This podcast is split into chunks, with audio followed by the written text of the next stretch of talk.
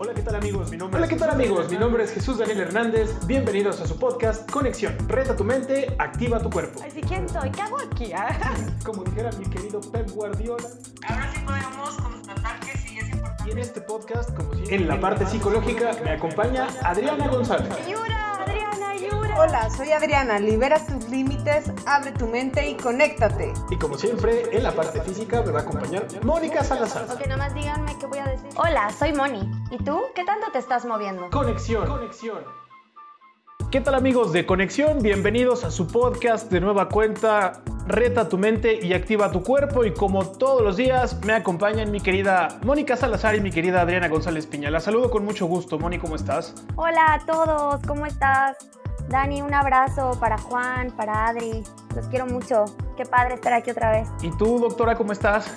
Muy bien, muchas gracias. Igual a Moni, aquí, a ti, a Jesús, a Juan, a todos y todas quienes nos están escuchando. Qué padre que todos estamos bien a pesar, a pesar de esta situación por la cuarentena, pero eh, ya estábamos platicando en las emisiones pasadas justamente de las creencias limitantes, ¿no? Entonces fue un tema que por lo que me- nos retroalimentaron, le gustó mucho a la gente y decía que había mucha tela de dónde cortar. Sí, claro. Quedan muchos puntos, ¿no? Como de donde se puede empezar a tejer. Ahí. Es que imagínate, de eso depende cómo, cómo te vives, cómo sientes, cómo, cómo te expresas, o sea, cómo afrontas la vida. Entonces, pues sí, está cañón. No, sí, al final, como dice Adri, ¿no? O sea, la manera en la que interpreto los sucesos también es lo que termino proyectando y lo que termino generándome. Entonces, sí es como un, un canal ahí abierto, muy interesante. Es muy padre esto de las justamente las creencias limitantes y ahora vamos a hablar de la interpretación de mi mundo, del mundo de cada persona si se puede, porque es también muy amplio y depende de cada individuo y de los otros. Yo quisiera que me platicaran ustedes qué entienden por el marco mental. Ay, te lanzo la pelotita, Adri. Para mí el marco mental me parece que es como cómo construimos nuestra realidad. Y a mí me gusta mucho compararlo, así como lo digo en psicoterapia, es como todos tenemos esta casa interna y tenemos estos muros de carga, tenemos estos muros que podemos ir modificando y obviamente por los de carga para modificarlos necesitamos el hacer refuerzos para poderlos cambiar, ¿no? Entonces este marco mental es este plano de arquitectura de nuestra mente, de cómo estamos, eh, bajo qué creencias estamos interpretando la realidad, nuestra propia percepción y cómo estamos categorizando a todos los demás a nuestro alrededor. Yo ahí quiero sumar a lo que dice Adri. ¿Puedo? ¿Puedo? Ay, sí. Este, desde el área física, o sea, yo quisiera, obviamente, confirmo, Adri, todo lo que, todo lo que acabas de decir. Y en la parte física, o sea, en, en el área que me toca a mí, ¿no?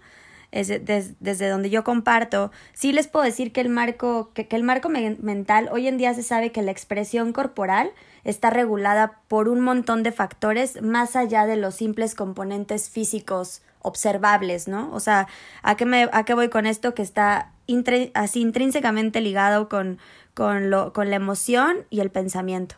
Entonces, este marco men- mental, pues para mí, en, en, en mi área, tiene que ver con pues todos los, los recursos y las conexiones que cada individuo tiene eh, a nivel mental, emocional, para regular su movimiento y su expresión corporal. O sea, es decir, así como me siento y me pienso, así me muevo.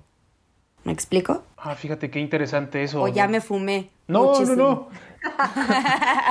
No, eso No, es... de hecho, Moni, hay una corriente en psicología que se llama bioenergética y habla muchísimo de esto que estás comentando. Alexander. ¿no? Exactamente, de Alexander y William Reich son pues principales en esto, ¿no? Como nuestra energía, nuestro cuerpo manifiesta aquello que nuestros pensamientos y emociones pues ahí están y que muchas veces no nos atrevemos a expresar o a decir o a tomar en el consciente y el cuerpo lo habla todo. Por supuesto, puedes ver mucho en el cómo se mueve una persona, en cómo se siente por lo que está pasando, ¿no? Desde cómo se para y cómo es su postura hasta cómo se mueve. Es súper interesante. Ahora yo les pregunto, A les ver. pregunto a las dos. Ay, ahí viene Porque otra pregunta. Estaban, estaban en una plática de café, pero yo estaba como que... Pero yo también estoy. ¿no? Sí, no, ya estaba, está, está bien, es, es su espacio finalmente, pero a ver, para que lo pasemos al territorio de los mortales, como yo, eh, ¿qué tanto, o sea, qué tanto juega eh, papel el entorno en el que nos desempeñamos con esto de, del marco mental? Yo me imagino que es todo, pero espero sus respuestas. Pues hay de los dos para mí, ¿no? O sea, también tenemos una parte genética que te va a empezar a, dictar, sobre todo, por ejemplo, coeficiente intelectual, capacidades a nivel de procesamiento de información, ya a nivel cerebral que estoy hablando, ¿no? Hay una parte genética y una parte biológica de cómo naces y cómo traes la información. Pero por otro lado también está el entorno y cómo ese entorno tiene este papel para poder desarrollar o no, porque igual yo nací con un gen de inteligencia, pero si en mi entorno no me lo desarrollan y estimulan, pues ya está muy bien ahí el gen, ¿no? Entonces, claro. Bien dormidito, gracias. Exactamente. Entonces, el entorno también tiene un papel súper importante porque te ayuda a desarrollar y activar pues lo que traes biológicamente y si no lo traes, a poderlo desarrollar y, y generar habilidades para ello. Está relacionado también, me imagino, con las creencias limitantes, ¿no? De la interpretación de nuestro mundo. Sí, para mí está totalmente ligado, porque al final, eh, bueno, ahí sí, el cómo nos han desarrollado, cómo nos han dicho que la vida es, o cómo somos nosotros, como lo decíamos en el episodio pasado, pues tiene mucho que ver con este entorno, con cómo están midiendo alrededor mi desempeño y cómo me han enseñado a medir mi propio desempeño. Entonces, mis creencias van a limitarme o a, motivarme e impulsarme para poder lograr lo que yo quiero. Pues sí, definitivamente. Y en el área física pasa exactamente lo mismo. O sea, yo tomaría lo que acaba de decir Adri y puedo decir que es el mismo modelo, ¿no? De, funcionamiento en, el aspecto corporal o en el aspecto físico. O sea, al final somos, seres integrales y, somos una esfera que se está moviendo, unas, un conjunto de esferas que se están moviendo de manera sinérgica, ¿no? Entonces, eh, sí, puedo, sí podría contar como muchísimas anécdotas este, en, diferentes, en diferentes ámbitos de mi área, valga ahí como que la contrapuntada que acabo de hacer, pero donde la manifestación de tanto de la genética como del entorno se ven en algunos casos preponderando una o la otra. O sea, he visto casos donde la genética dicta muchísimo y otros donde a pesar de la genética ¿no? O, del aspecto hereditario, eh, los factores ambientales funcionan como barrera o como facilitador. Sí, me imagino que ahí algo he de tener que, para contar, ¿no? En lo que hemos seguido desempeñando. Y justamente yo te preguntaría ahora que ya, ya desmenuzabas el aspecto físico, mi querida Mónica, ahora sería interesante preguntarte, doctora, ¿qué proceso sigue nuestro cerebro para construir la imagen que tenemos de las cosas. Mm, madre santa, Adri. Bueno, aquí hay un proceso de percepción, sensación y percepción, vamos a ponerlo así. Lo primero son los estímulos a nuestro alrededor. Lo segundo, pasan por nuestros órganos y nuestras terminaciones nerviosas, dependerán, ¿no? O sea, hay estímulos auditivos, hay estímulos visuales, estímulos táctiles, olfativos, gustativos, ¿no? Entonces, esos estímulos que están ahí, nuestros cinco sentidos lo van a tomar. Y eso que tomamos lo va a llevar a nuestro cerebro a procesar esa información que estamos viendo. Entonces, hay distintas partes de nuestro cerebro dependiendo cuál sea. Por ejemplo, si es algo visual, pues nuestra área occipital, que es la parte de atrás, que tenemos muy pegada a la, a la nuca y toda esta parte pues más trasera de nuestra cabeza es la que va a encargarse de poder generar esa imagen de lo que estamos viendo.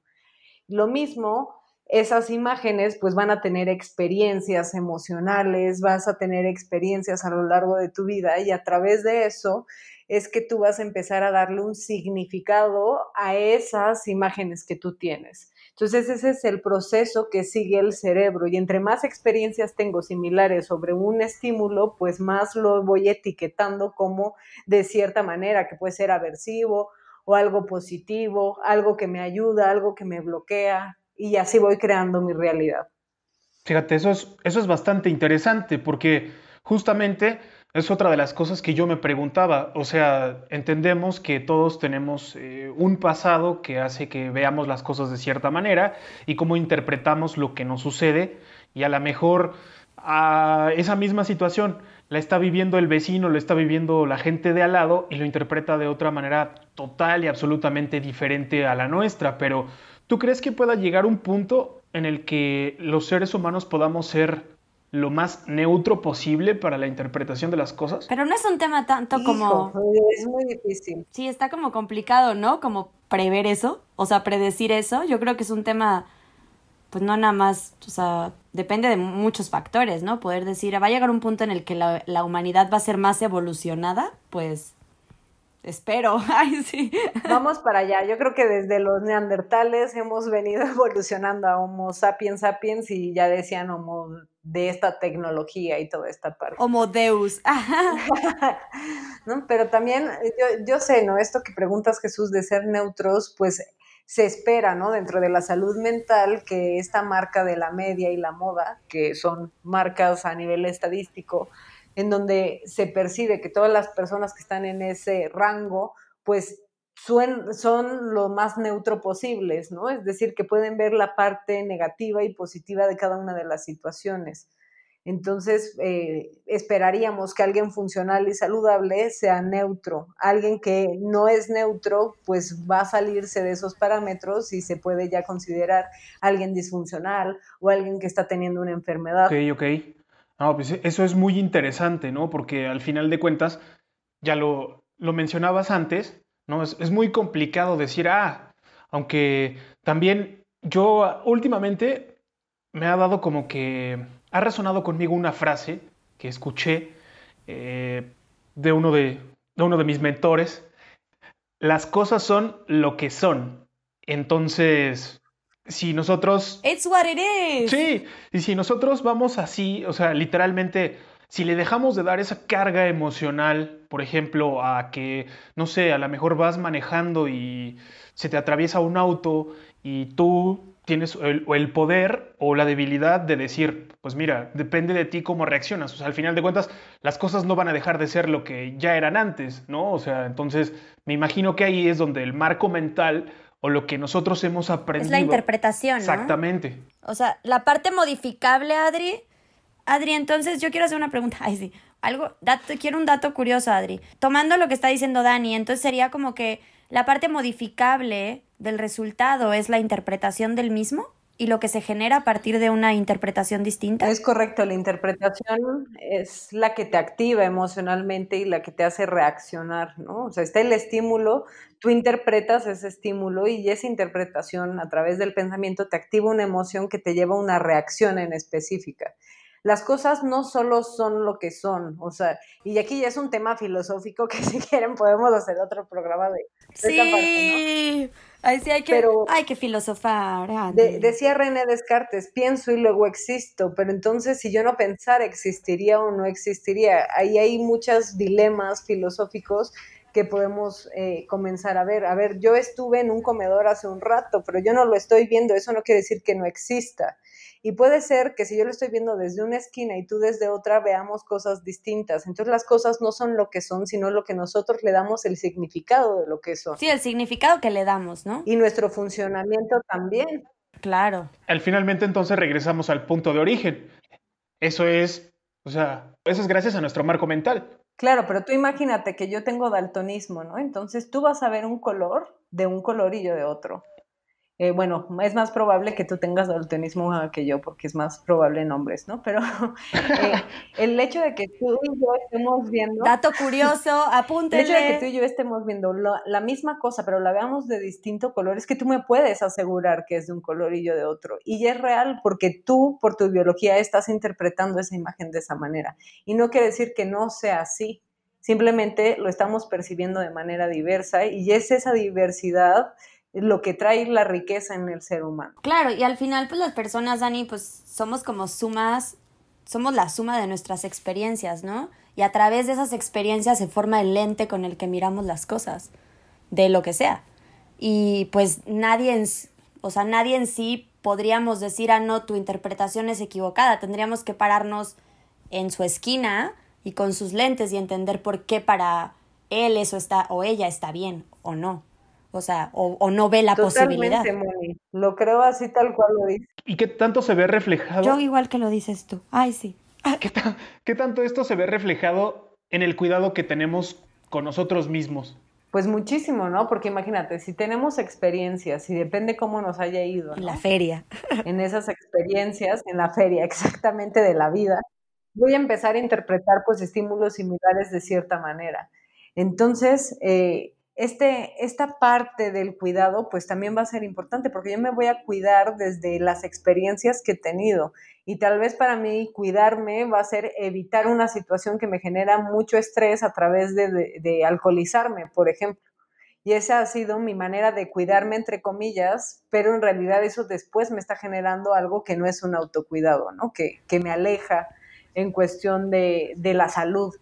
Entonces, aquí más que el cuidado, yo diría que el cuidado tiene que ir ligado a la salud. Entonces, estas ideas y cómo percibo el mundo y me percibo a mí, pues a, a interferir en, en mi nivel de autocuidado. Y es chistoso porque hasta estaba platicando con una persona y es muy chistoso, ¿no? Porque estábamos conversando sobre cosas tan triviales como ir, por ejemplo, a Six Flags y subirte a los juegos y esta persona me decía, es que a mí no me vas a hacer subirme a Six Flags porque a mí me dan miedo los juegos mecánicos y siento que me voy a morir y ya lo hice dos o tres veces y siempre siento lo mismo y me da pavor y me da pánico y no sé qué. Y entonces yo le compartía que pues, yo antes a mí también me daba pavor, ¿no? Subirme a los juegos mecánicos y se sentía muy feo.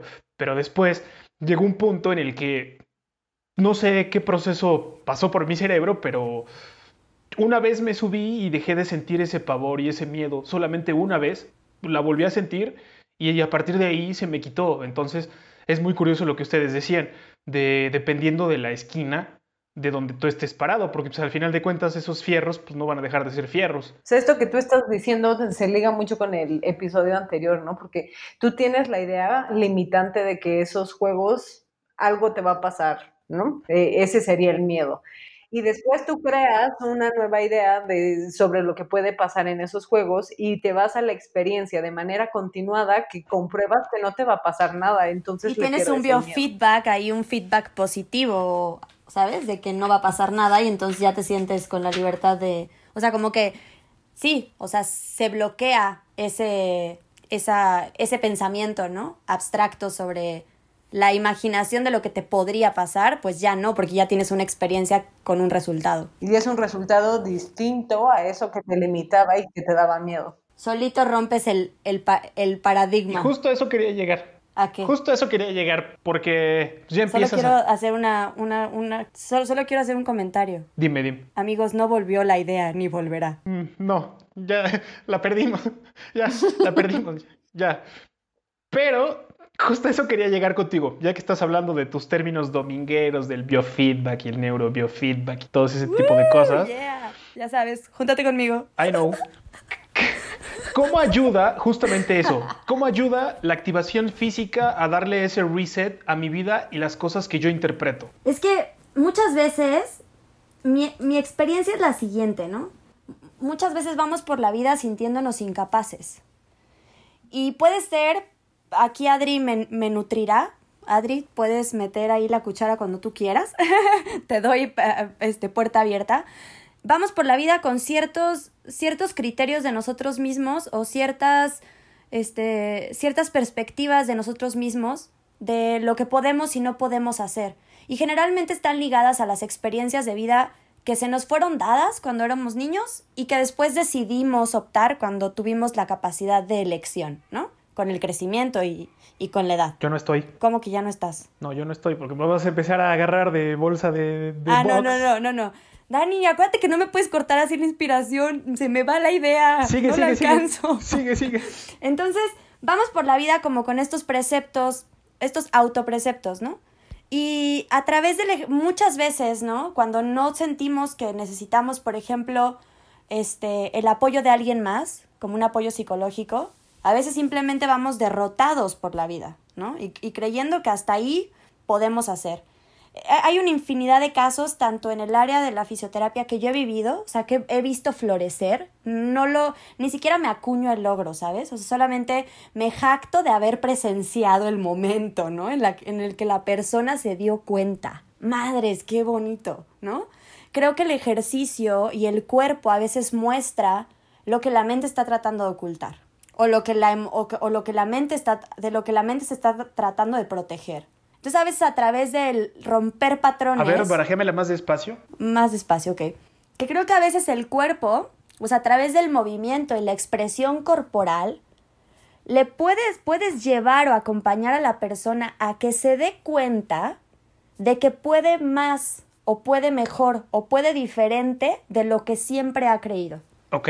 Yo, yo quiero poner aquí un ejemplo, ¿no? Personas, por ejemplo, con dolor crónico. Voy a ponerlo como muy genérico, no me quiero meter en datos así demasiado este, clínicos o científicos en cuanto a mi área, ¿no? Pero personas con dolor crónico, te estoy hablando de dolor, que tengo dolor desde hace 5 años, ¿no? O tengo dolor desde hace 12. Y entonces han, cre- han, han creado todo un sistema de vida alrededor del dolor. Y si te vas más allá y empiezas a trabajar técnicas de desestructuración del dolor, a partir de prácticas físicas, de movimiento, de ejercicio terapéutico, ¿no? La persona se va dando cuenta de que no es la única opción. Y que entonces el dolor va tomando ya otro plano, ¿no? No quiero decir desapareciendo porque ya suena como muy mágico aquí, muy esotérico, pero sí va desapareciendo. Ay, sí, no, no lo quiero decir, pero lo voy a decir. Sí, no, pero es necesario que esté el dolor, ¿no? Porque creo que también el dolor es un sistema que se activa para protegernos. Pero ya cuando está de manera crónica, como dices, pues también hay que disminuirlo porque no necesita estar. Exactamente, y la persona se da cuenta que no es la única manera, ¿no? O las personas que nunca realizaron ningún tipo de práctica física y creyeron, ¿no? Porque llegan y te dicen, a veces llegan, es que yo no soy bueno para eso. No, ya, ya, ya. ¿Cómo me encanta esa frase? y te voy a explicar por qué. Me encanta porque me encanta ayudarlos a que se den cuenta de que es todo lo contrario. O sea, es como, mm, no lo creo, parece falso y déjame que te des cuenta de que no es lo único. Que decidas vivir así es otro rollo. Y me gusta. Pero no es la única alternativa. Me gusta compadre, porque ¿no? siempre. Me gusta porque sie- me gusta porque siempre. O sea, ahorita se me viene a la mente de todas las veces que nos hemos visto. Si y que- dices una vez más me gusta, me debes un chocolate. No. bueno, no, sí, sí, sí, sí. Cuando, cuando termine esta cuarentena les prometo que, que daremos chocolates y ya eh, echaremos vinito. y Bueno, pero pláticas ¿qué ibas a decir? Pero te iba a decir que cuando estamos así entrenando, no hay día, y tú lo vas a saber y no lo vas a dejar negar, que no hay día que yo te diga, de todos los ejercicios que vas a poner, este no me va a salir. Todos los días. Ay, no, como lo de... Adriana, es mi momento favorito cuando hace eso. Uno, porque descargo toda mi furia acumulada. Ajá. Es el momento en el que se pone de pechito para que yo lance mi así, mi patea perfecta. No, pero... to- Ajá. Y dos, porque solito se da cuenta de que es todo lo contrario. Y me parece súper importante esta parte, ¿no? Porque es obviamente la experiencia calla la mente. O sea, es como decirle, ¿ves? Cállate. ¿Ves? Exacto, es que, ¿ves? No es todo. O sea, sí, pero no. Y justo, justo eso. O sea, ¿cómo podríamos, cómo podríamos dar para seguir con esta dinámica que tenemos con los amigos de conexión? Em, técnicas accionables, tanto del cuerpo como de la mente, para reinterpretar el mundo en el que nos encontramos y, por decirlo así, volvernos un poco más conscientes de nuestro propio punto de origen en las situaciones de la vida cotidiana. A mí me encantó, Adri, a mí, tú una vez dijiste, no sé si lo, si lo, si lo interpreté todo mal, corrígeme en público, no importa, ¿ok? Pero yo me acuerdo que tú hablabas, yo así lo resumí en mi cabeza. No nada más en, este, en, en estas charlas que hemos tenido, sino también en tu curso de amor propio. Este, dabas como algunas estrategias que yo resumí o yo decidí, o sea, que yo interpreté como pensar fuera de la caja. O sea, a ver, ante esta situación, yo siempre hago esto, esto o esto. Bueno, ahora voy a ponerle, voy a ser creativo, ¿no? Como a ti te encanta decir y, y que me encanta, y voy a intentar este otro modo que nunca he utilizado. Para ver el resultado, ¿no? Eso ayuda mucho a poder verte desde otro punto de vista, generar otra realidad, otra manera de poder afrontar las cosas, porque además somos bien flojillos, ¿no? Los humanos, o sea, automatizamos algo y ya queremos siempre hacerlo así. Sí, sí, sí, co- como que buscamos mucho la comodidad. Yo le diría a la banda, ay, sí, a la banda, que se ponga incómodo un ratito, en todos los aspectos. A nivel, bueno, yo hablo por el mío. A, a nivel físico, incomódense. ¿Ya ves? ¿Qué? Yo diría acomódense con una manera distinta. Ahí está. Adri y yo así. ¿Ya ves? a ver. Y eso te los vuelve. dos. Eh, Y eso te vuelve. Eso te vuelve con lo que yo me imagino que por ahí va, y a lo mejor la doctora se empieza a reír, pero es vuélvete cómodo con lo incómodo. Exactamente, exacto. Qué buena frase, Adri. Ahí sí, vamos a anotarlas en frases de, de Adri 2020. No, yo, yo diría, o sea, aparte de esto incómodo, es que dejemos de interpretar lo nuevo como incómodo, porque esa interpretación de que es incómodo está creando nuestra realidad. Y si yo creo que esta manera distinta, esta forma de probarme, que sí soy capaz, me va a incomodar, ya estoy preconcibiendo y estoy teniendo una creencia limitante para poder generar una estrategia distinta. Entonces, ¿por qué no comenzamos a interpretar distinto? Eso que va a ser incómodo, ¿realmente es incómodo? Yo te preguntaría. ¿Es incómodo?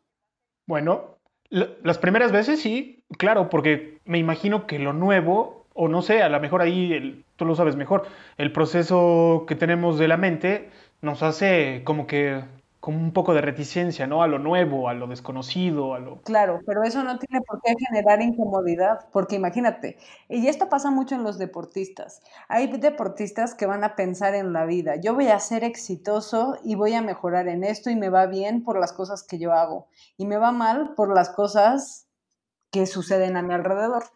Pero ¿qué pasaría si estos deportistas pensaran, es que qué incómodo aprender otra técnica para nadar? Es que qué incómodo poder correr 100 metros más. Entonces, estas creencias les limitarían y les bajarían la motivación completamente. Claro que la percepción del mundo, de la realidad y de mí mismo van a estar impactando en cómo percibo si es incómodo o es una oportunidad para poder mejorar y crecer y ser más exitosa. Ya, claro, eso... Pues yo ahí, Ah. yo quiero tomar, o sea, yo de lo, con lo de Adri, ¿no? Voy a estar a favor y en contra desde mi área, o sea, en mi aspecto, yo sí diría, busquen un, o sea, entender que el ejercicio y la práctica de, algún tipo de, de actividad física puede resultar no totalmente placentera en toda su, en toda la experiencia no toda va a ser placentera y de todas maneras sí aquí aporto como a favor de lo que dijo Adri y también creo, ¿no? Que dentro de todo esto debemos hacer una elección de lo que vamos a hacer a nivel físico que nos haga sentirnos bien, o sea, que nos dé bienestar. Aunque en el proceso de aprendizaje de esta disciplina haya momentos no tan placenteros. ¿no? Donde, donde me canse, donde ya no quiera seguir, donde me esté calando, donde me esté... O sea, sí va a haber estos momentos, pero si la práctica globalmente me brinda lo que dice Adri, bienestar, placer y no sé qué otra palabra podría, el disfrute, como dices Adri, pues ya está. Yo de manera accionable les diría, o sea, hagan una entrevista a cinco personas que ustedes vean que admiran y que, y que además de admirar en cuestión esta del deporte, ves que de repente van y siguen y suben y suben y suben y no, pareciera que no les incomodan las cosas. Pregúntales si, cómo ven la vida, cómo ven esos retos, para poder descartar si de verdad lo ven como algo incómodo o tienen una percepción distinta a la que yo estoy teniendo. Fa, es que de eso podríamos platicar tres horas, o sea, de, de meterte a la mente de los deportistas de alto rendimiento, pero súper altísimo rendimiento, es brutal. Dani, antes, tú, antes de que yo dé la mía, tú di, tú da una desde tu experiencia. Tú has pasado por todo esto de lo que estamos hablando. Tú da una técnica accionable. Pues yo lo que les recomendaría para expandir sus horizontes sería eh, a lo mejor pequeños pasos, o sea, no comerse el elefante de un bocado, igual como lo decía este, este señor, uno de, de mis mentores, Gustavo Vallejo, que decía que pues te lleves un paso a la vez y que no te quieras comer el elefante de un bocado, sino que te lo vayas comiendo poquito a poquito. Y pues no sé, yo lo pensaba así como tú lo decías, ¿no? Si tú vas a trotar, por decir, 500 metros y das una vuelta, pues a lo mejor al día siguiente no trotes 500, pero tampoco busques trotar un kilómetro, trota 550 y así luego los 600 y así vas llegando progresivamente a la meta. Va. Pues yo sí, a favor. Yo quiero recomendar un libro. Esta pra- esto, Dani, te lo quiero agradecer a ti, no porque tú me lo hayas recomendado, sino porque empecé a leer libros sobre deportistas o sobre entrenadores de fútbol gracias a ti. Tú me prestaste un libro una vez que me salvó la vida. Y después de eso me empecé a hacer la, la disciplina de leer sobre, pues sí, como biografías, ¿no? De deportistas. Y quiero recomendarles uno que me gustó muchísimo. Se llama Rafa, mi historia. Es de Rafael Nadal eh, con John Carlin. Entonces yo, esa es mi, la carta que pongo sobre la mesa. No se los digo yo, se los va a decir Rafa con permiso. bye, bye, nos vemos, bye. Ese es- no, es- ese libro es brutal. No sé, es impresionante. Lo de Rafa Nadal y lo de Djokovic y lo de Federer es, es impresionante. Ya, ya tendremos eh, más tiempo para, para platicar sobre... Léanlo y compártanos a dónde los justo. lleva ese, a eso. eh, practiquen lo que está diciendo Adriana y este libro y entonces compartan con nosotros qué surge después de esto, de estas prácticas y estas técnicas accionables. Pues así es, amigos de, de Conexión. Mi querida doctora, ¿algo más que quieras agregar? Pues nada, que nos sigan, ¿no? En las redes sociales del podcast. Eh, ¿Cómo están, Jesús? Estén con nosotros. Pues en las redes sociales del podcast es Conexión, libera tu mente y reta tu cuerpo. En Facebook también tenemos otra en Instagram que es igual, Conexión, para que ahí se enteren de todo. Ya están eh, las plantillas justamente también para que ustedes las descarguen y pues puedan llevar sus registros de lo que es el aspecto físico y también psicológico y emocional. Así que, pues ya lo saben amigos, escuchen este su podcast, Conexión, Reta tu mente, activa tu cuerpo, mi querida doctora, mi querida Mónica. Nos despedimos y nos escuchamos en el próximo Síganos en redes, episodio. compartan con nosotros. Gracias. Adiós, besos. Gracias, Juan.